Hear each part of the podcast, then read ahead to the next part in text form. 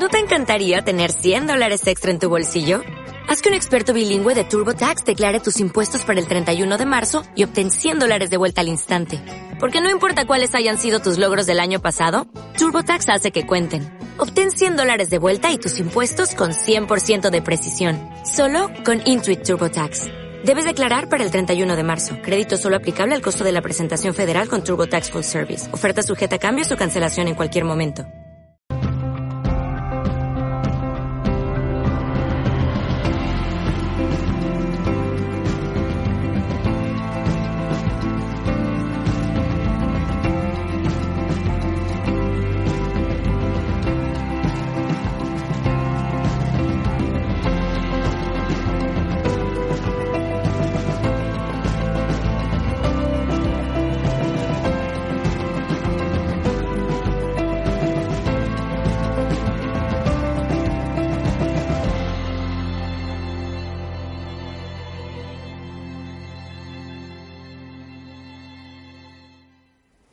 El tema que vamos a abordar es el tema de la mente, pero no lo vamos a hacer de una forma superficial, sino de una forma profunda para que realmente podamos ir investigando en enseñanzas milenarias para tener una mente mejor, una mente que nos ayude a nosotros mismos y que ayude a los demás.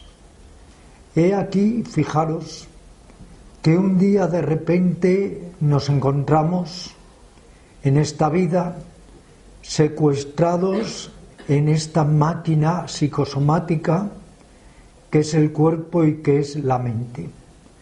Y este es uno de los más grandes misterios, que de repente un día tenemos conciencia de que estamos viviendo esta película existencial que además lo estamos haciendo desde dentro de este cuerpo, de este cerebro, de esta mente, en realidad en un mundo que no terminamos de comprender, en el que no hayamos respuestas satisfactorias al por qué, al para qué, al cómo.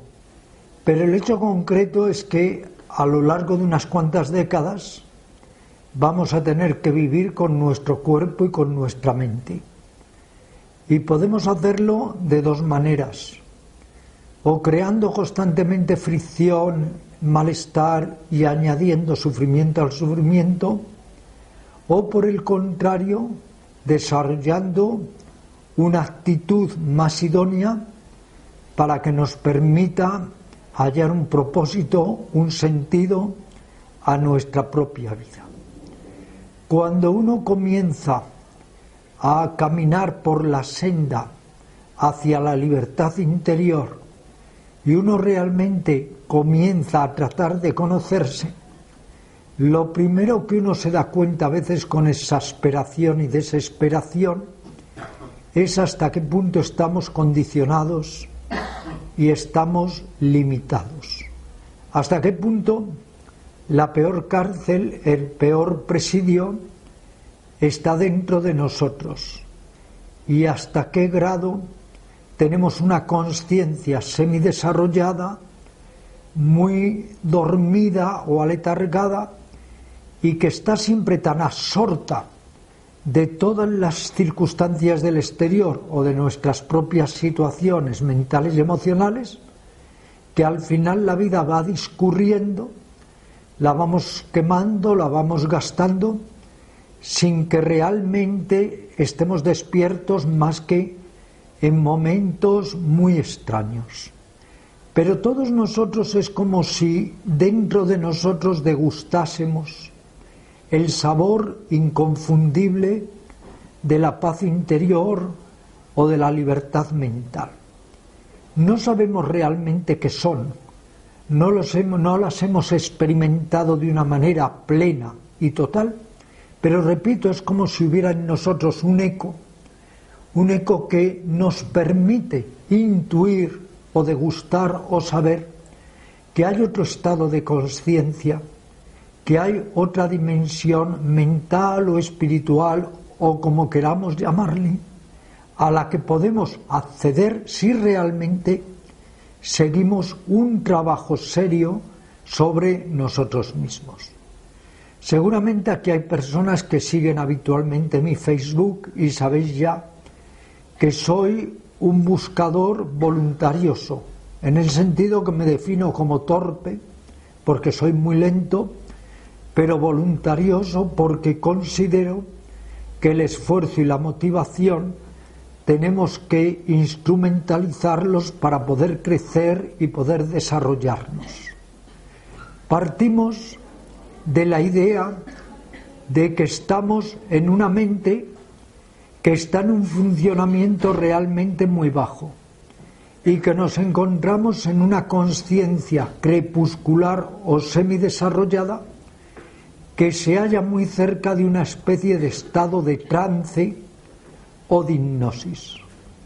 Cuando algunos maestros nos dicen, eres una máquina, quizá nos sentimos extrañados o casi agraviados, pero cuando empezamos a investigar es que sí, nos damos cuenta, somos una máquina, somos una máquina que estamos de alguna forma condicionada por patrones, por pautas, por modelos, por tipo, tipo de esquemas y que por eso tenemos que ir recibiendo enseñanzas para ir consiguiendo evolucionar y completar nuestra conciencia.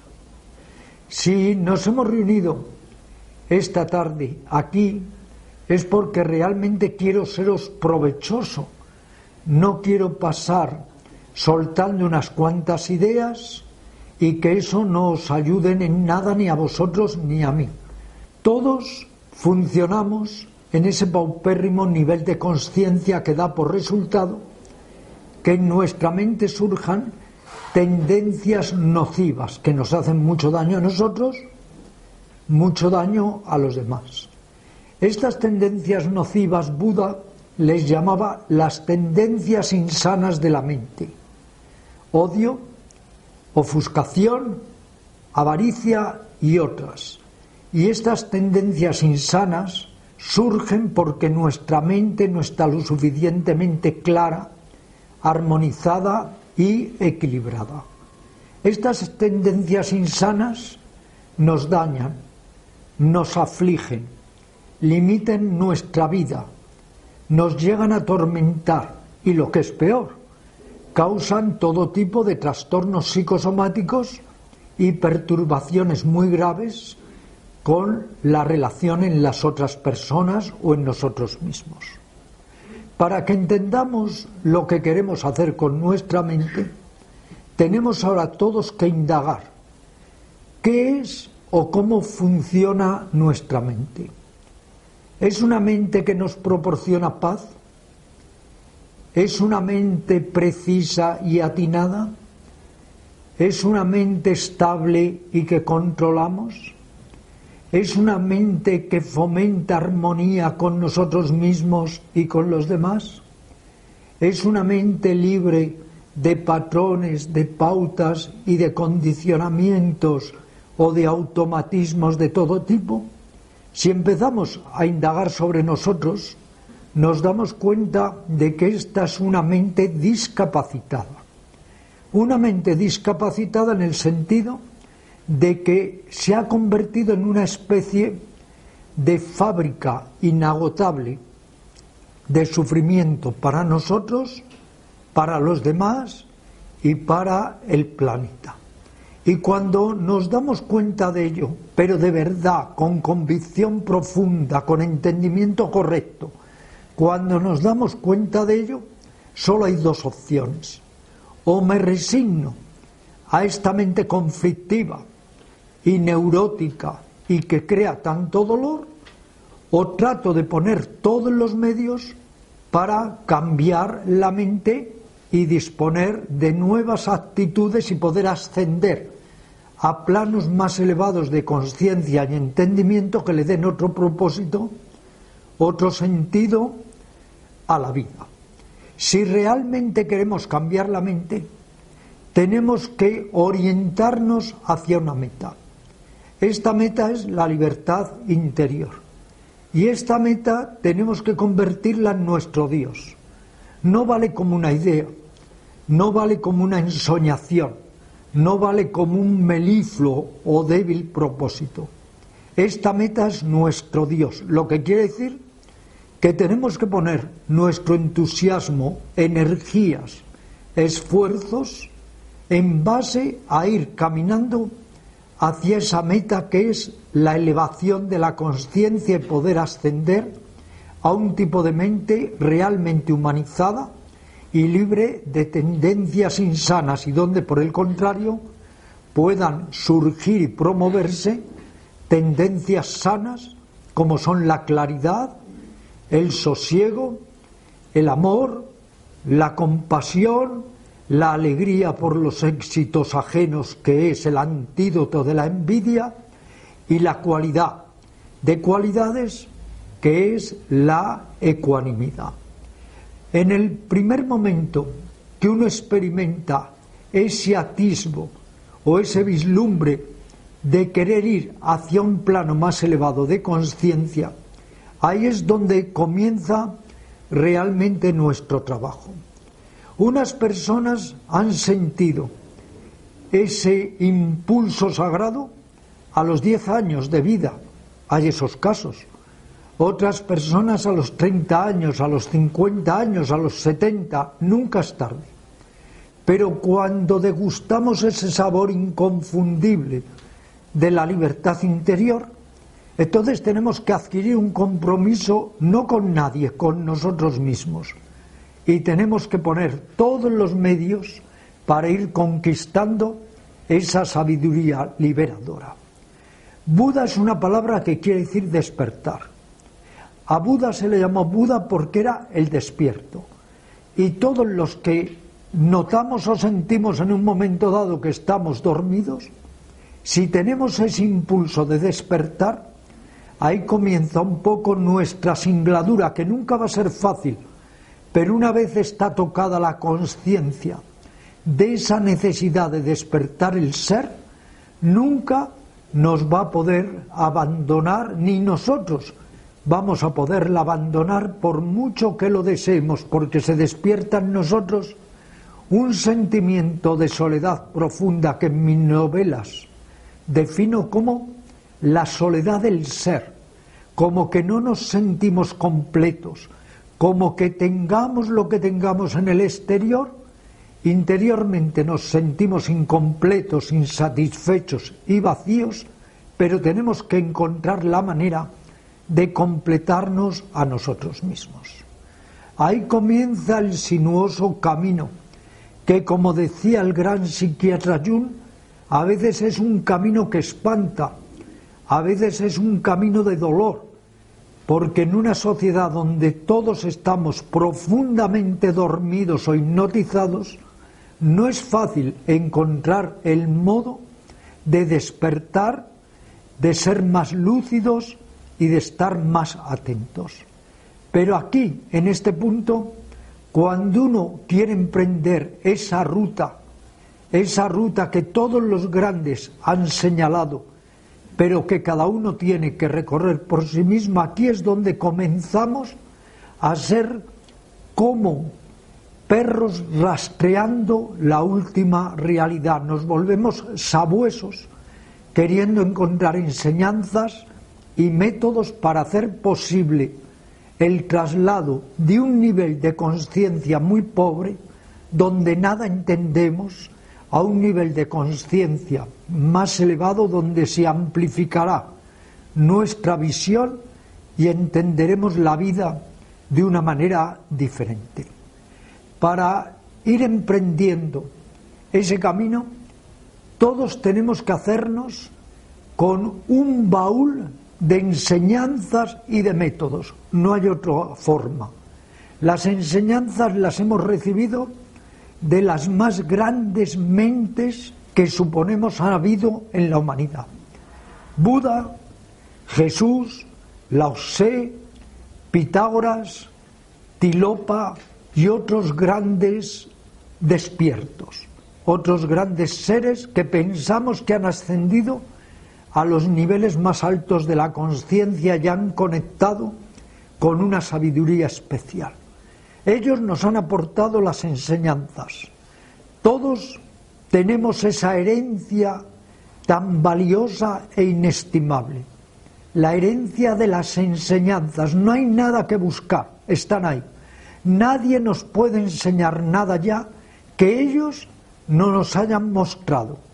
Pero luego cada uno tiene que indagar, tiene que identificarse con unas u otras enseñanzas, tiene que probarlas, tiene que desafiarlas, tiene que impregnarse de ellas y llevarlas a la vida cotidiana para realmente, que ahí es donde nos batimos el cobre, hallar una demostración solvente de que esas enseñanzas nos ayudan y nos sirven. Por un lado las enseñanzas, pero las enseñanzas sin método corren un riesgo cierto, que se queden en teoría, que se queden en papel mojado. Y es por esto que las enseñanzas hay que materializarlas. ¿Cómo? Con la práctica, con las técnicas, con los métodos. Y todo ese conjunto de enseñanzas, de prácticas, de métodos, es lo que se ha venido transmitiendo, y transmisión es tradición, se ha venido transmitiendo a lo largo de los siglos como una sabiduría perenne para que podamos nosotros servirnos de todo ese caudal de métodos y de instrucciones místicas en nuestro desarrollo interior. Por eso tenemos que sentirnos agradecidos de que todas esas personas a lo largo de la historia de la humanidad, en lugar de dedicarse a ellas solo egoísta o egocéntricamente, hayan empleado buena parte de su vida en procurar a los demás enseñanzas y métodos, pues como dijo Buda, algunos habrá que no tengan la mente tan empañada como para no poder aprovechar estas enseñanzas y estos métodos. Y desde la más remota antigüedad, estas enseñanzas y métodos se han transmitido a través del yoga, que hoy en día están cuestionados porque la mayoría de lo que enseñan que es yoga no es yoga. El yoga es el eje espiritual no solo de la India, sino de Oriente. El yoga es un conjunto, pero realmente impresionante, un campo inexplorable, inexplotado, de enseñanzas y técnicas para que podamos despertar y ascender a otro nivel de conciencia. Y dentro del yoga una de las técnicas más valiosas es la meditación. ¿Por qué? Porque la meditación es un método para entrenar y desarrollar la mente, para reorganizar nuestra vida psíquica, para superar los estados de oscurecimiento de la mente y promover estados de claridad y perspicacia. Y la meditación es el arte de vivir, porque no es solo sentarse en meditación, que está bien como entrenamiento, sino llevar luego la meditación a nuestra vida diaria para afrontar incluso las situaciones más difíciles como un aldabón de la conciencia para ir poco a poco despertando a esos niveles más altos de ser.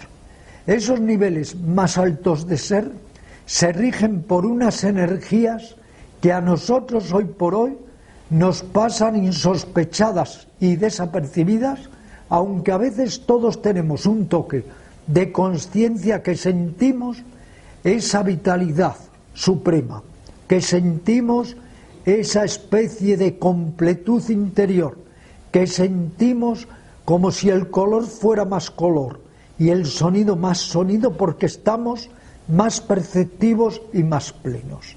Todos nosotros estamos regidos por dos tipos de energía.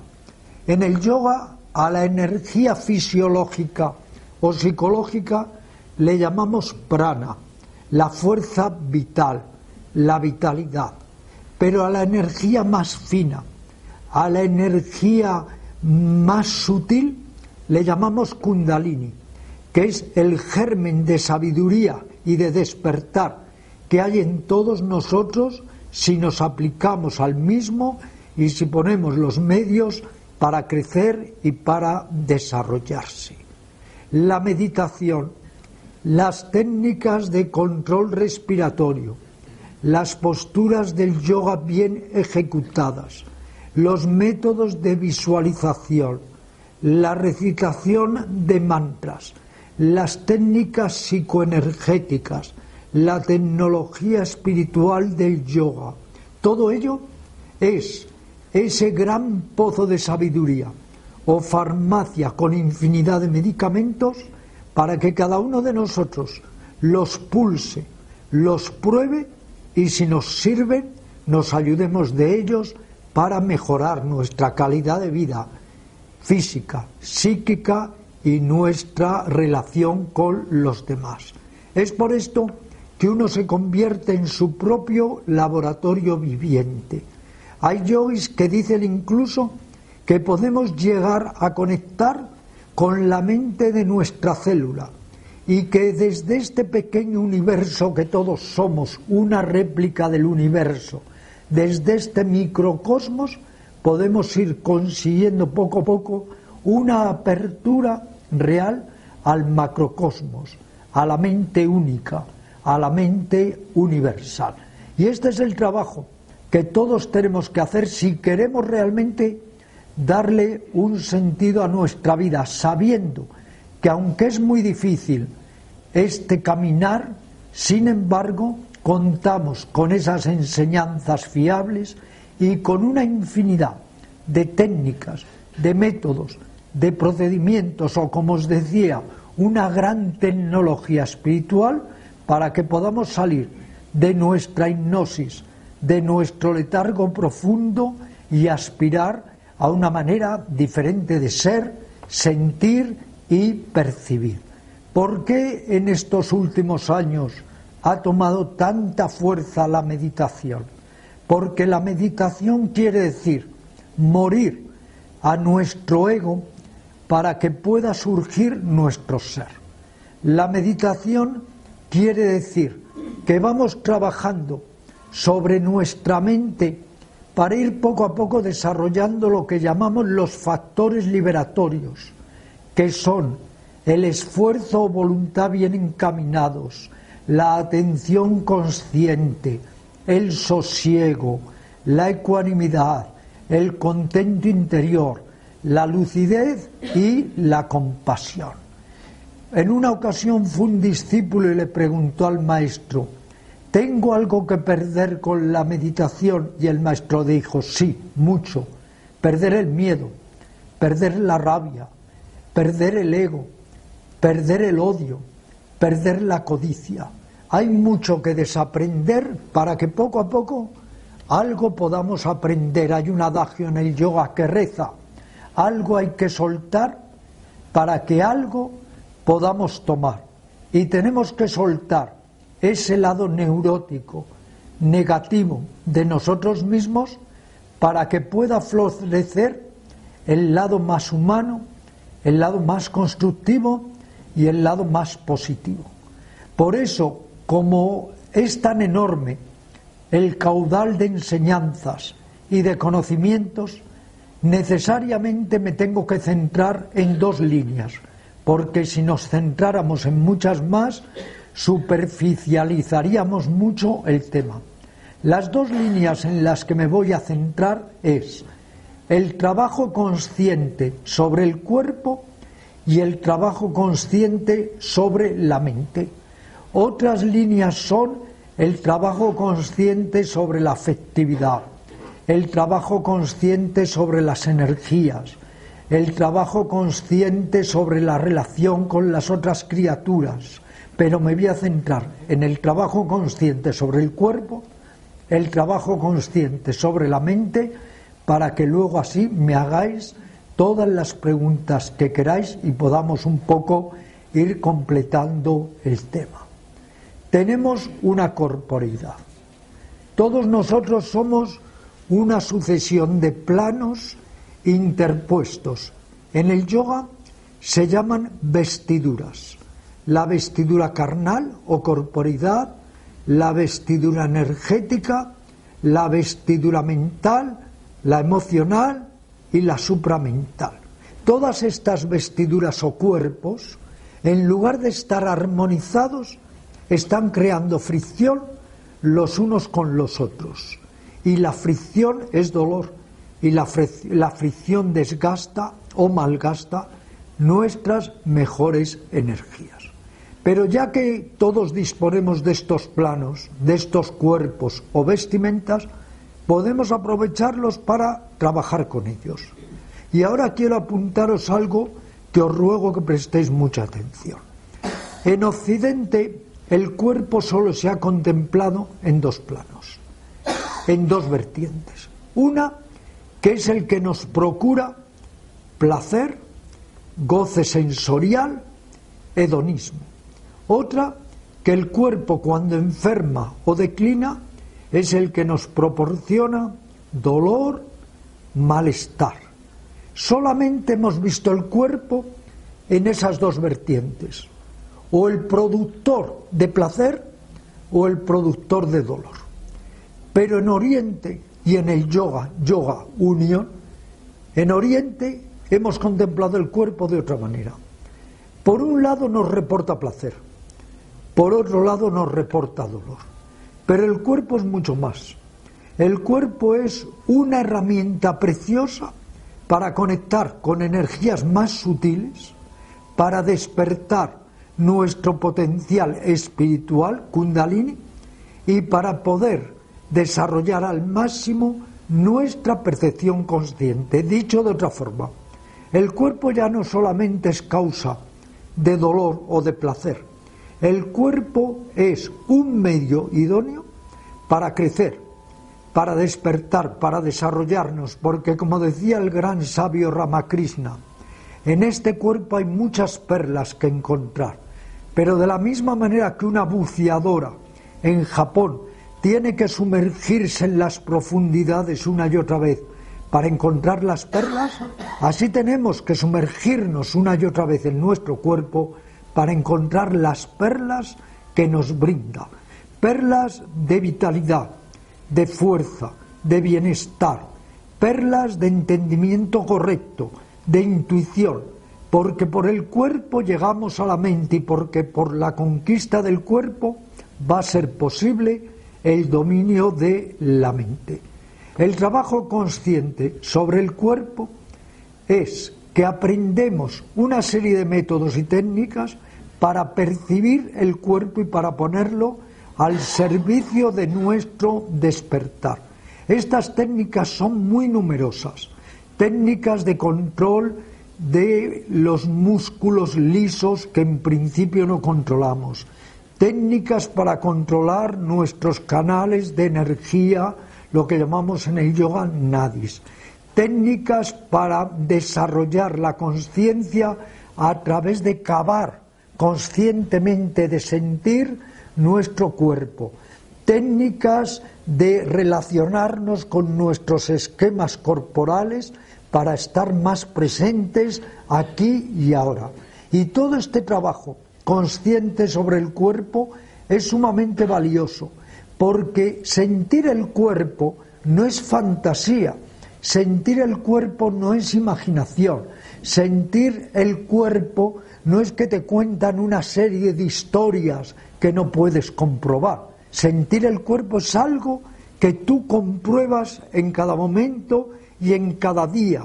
Unas veces una zona del cuerpo se entumece, otras veces te duele, otras veces te agrada y así sucesivamente. Y los ejercicios de sentir el cuerpo retrotraen la mente aquí y ahora. Y vamos poco a poco. Movimientos sagrados, las danzas sacras, los ejercicios especiales para que el cuerpo no sea un lastre, sino por el contrario que ponga alas de libertad en nuestro caminar hacia la conciencia más despierta. Este trabajo consciente sobre el cuerpo comienza con la respiración. Cualquiera puede sentir, vivir, penetrar su respiración y la respiración se vuelve como una ganzúa para abrirnos a otros estados de conciencia. La respiración es como una llave que nos permite abrir puertas hacia estados más elevados de conciencia. Unos minutos antes de dormirnos, sentir el cuerpo, sentir la respiración. Nada más despertar por la mañana, sentir el cuerpo, sentir la respiración. A lo largo del día hay muchas oportunidades para en un momento dado sentir el cuerpo, la postura corporal, nuestros movimientos y sentir esa fuente de vida, el aliento, el prana, que es la respiración. Este trabajo consciente sobre el cuerpo es de un valor verdaderamente incomparable e insuperable. El cuerpo siempre está presente, la imaginación está en el futuro, la memoria está en el pasado, pero el cuerpo está aquí y ahora. Y cada vez que vivimos el cuerpo y cada vez que conectamos con la respiración, estamos aquí y ahora, en la gloria, en la frescura del momento, en lugar de estar enredando con esta mente que no cesa en sus fantasías, en soñaciones, recuerdos y toda clase de fantasmagorías a veces dolorosas. Os invito desde aquí, a los que no lo hacéis, a que practiquéis la atención al cuerpo, la atención a la respiración, tanto si hacéis yoga o tai chi o vipassana o chikun o kikol o ninguna técnica, pero ya que tenemos este cuerpo, que es la base de nuestra pirámide humana, vamos a utilizarlo para crecer y despertar. Y como decía Buda, en este cuerpo de menos de dos metros de alto se encuentra el universo y cualquier persona puede conectar con el universo a través de este microuniverso que es su propio cuerpo. Y ahora otra línea de trabajo, el trabajo consciente sobre la mente. Pero quiero que analicemos justos qué es la mente y qué pasa con la mente. Mirad, la mente es puro conflicto. Por eso os decía que es la fábrica que genera más dolor. La mente es conflicto. Y vivimos todos dormidos y en el conflicto. O dicho de otra forma, porque estamos dormidos, estamos en el conflicto. El conflicto es división. El conflicto es dualidad. El conflicto es fricción. Y el conflicto es dolor. El conflicto es oposición innecesaria. El conflicto es resistencia. El conflicto es que somos tan rígidos mental y emocionalmente que todo nos quiebra. Cuando viene un vendaval es capaz de quebrar todos los árboles incluso más robustos, pero el lirio se pliega sobre el suelo y luego se incorpora con todo su esplendor, porque es flexible, porque no crea rechazo, porque no crea conflicto, porque no crea aversión. El conflicto viene de la mente que compara, de la mente que siempre está midiendo. Si comparo que alguien es superior a mí, me crea conflicto y me siento disminuido y entro en sentimiento de inferioridad. Pero si me creo superior a alguien, entro en sentimiento de superioridad. Pero es igualmente, es conflicto, es rechazo, es la incapacidad de fluir con las cosas tal cual son en el momento aquí y ahora. El conflicto que se genera entre el que soy y el que quiero ser, entre el que soy y el que me han dicho que tengo que ser. El conflicto entre el sentido del placer y el sentido del deber. El conflicto entre mi cuerpo y mi mente, mi mente y mi corazón, mi corazón y mis instintos, mis instintos y mi sexualidad. Estamos atrapados en el laberinto del conflicto. Y el conflicto genera sueño y el conflicto genera una mente lerda y la mente en lugar de estar fresca, viva, atenta, aquí, ahora, está siempre en el conflicto, que es también el pasado, que es el futuro, que es el que he sido, el que voy a ser, El conflicto es también lo que pude ser y no fui, lo que quiero ser y no llego a ser. Lo que tuvo que pasarme y no me pasó. Es la frustración, es la oscuridad, es la represión, es el dolor. Y la mayoría de nosotros no quiere ver el conflicto.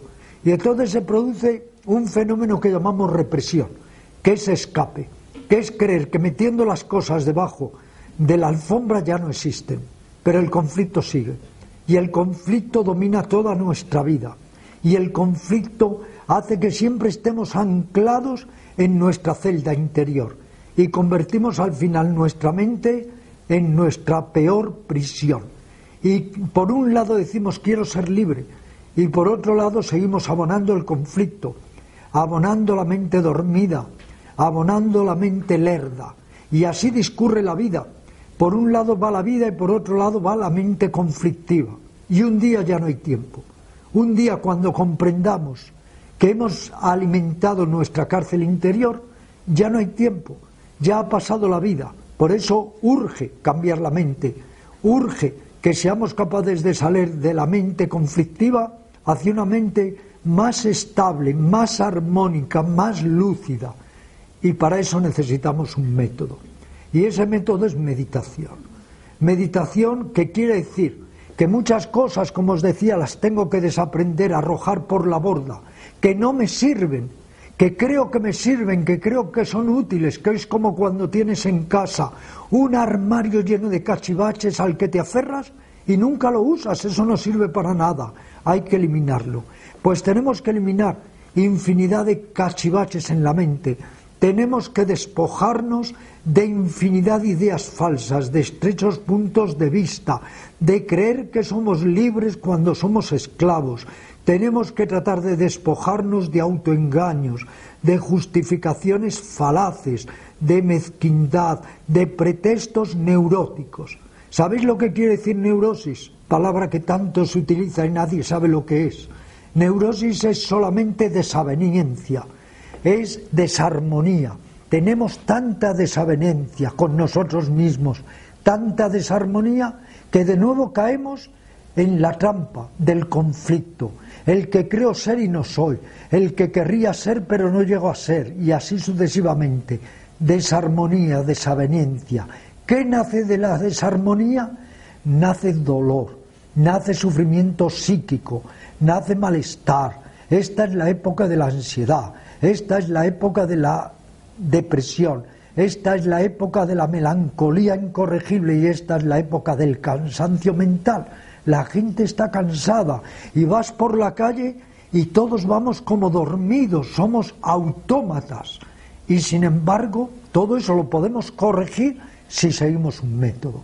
Y ese método es meditación, que es una palabra que en su raíz es medicina, es medicamento, es médico, porque la meditación es una medicina para la mente, para ir poco a poco logrando que las tendencias insanas de la mente, supuren, drenen, salgan y que puedan luego florecer las tendencias más sanas, más constructivas de nuestra propia mente.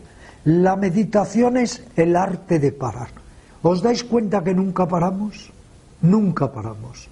Estamos solos en casa, pero eso no es parar. Seguimos centrifugados con el pensamiento, televisión, radio, ideas, pasado, futuro, WhatsApp. No paramos. Nunca hacemos el ejercicio deleitoso y saludable del arte de detenerse, parar.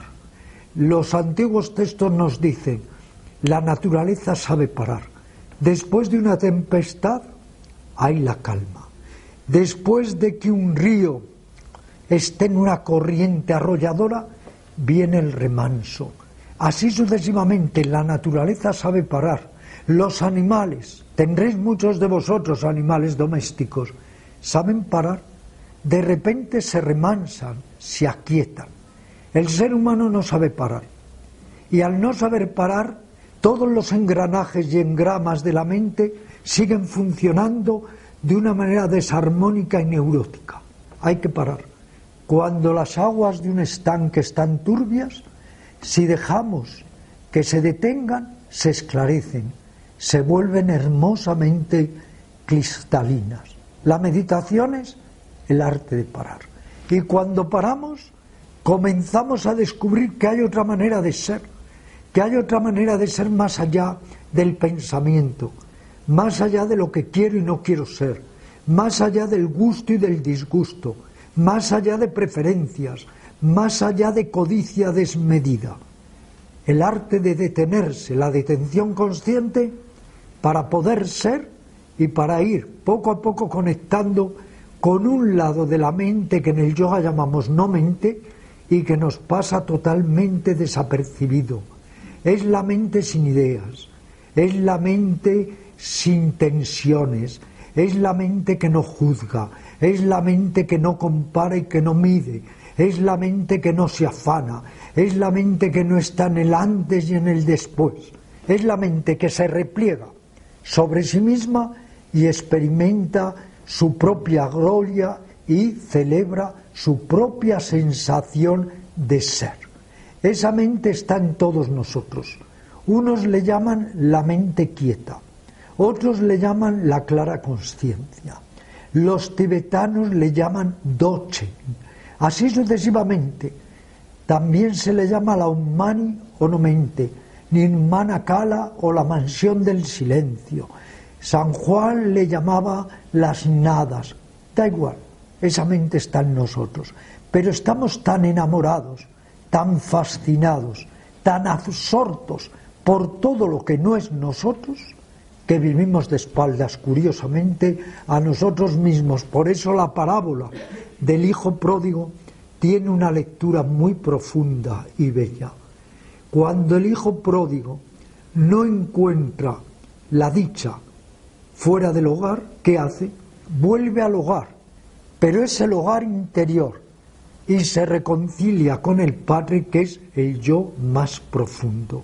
Cuando nos damos cuenta de que solamente en el exterior no podemos encontrar real contento, real satisfacción, sentido y propósito de la vida, entonces uno empieza a volverse hacia sí mismo, que no es que nos hagamos autistas, que no es que nos recreemos en una constante introspección, sino que simplemente de vez en cuando buceamos en las aguas claras, silentes, serenas de nuestro ser más profundo para reencontrar ahí una diferente manera de percibir, de sentir y de ser. Por eso, ya que, como os decía, estamos secuestrados en este cuerpo y en esta mente, tenemos que utilizar el cuerpo y la mente para salir precisamente de nuestro secuestro y encontrar la libertad interior y la paz del espíritu. Este es un trabajo que nadie puede hacer por nosotros, no hay atajos para llegar al cielo. Lo que tenemos que hacer es, con paciencia, utilizar esta herencia espiritual, enseñanzas y métodos, porque todo está dicho, ya nadie decimos nada nuevo, nadie, utilizarlo para nuestro desarrollo interior. Y acabaré esta breve charla diciéndonos a propósito de esta meta que nos marcamos, ser libres, vivir más despiertos, como decía un poeta alemán, si lo quieres, no es un sueño. Gracias, buenas tardes. Gracias.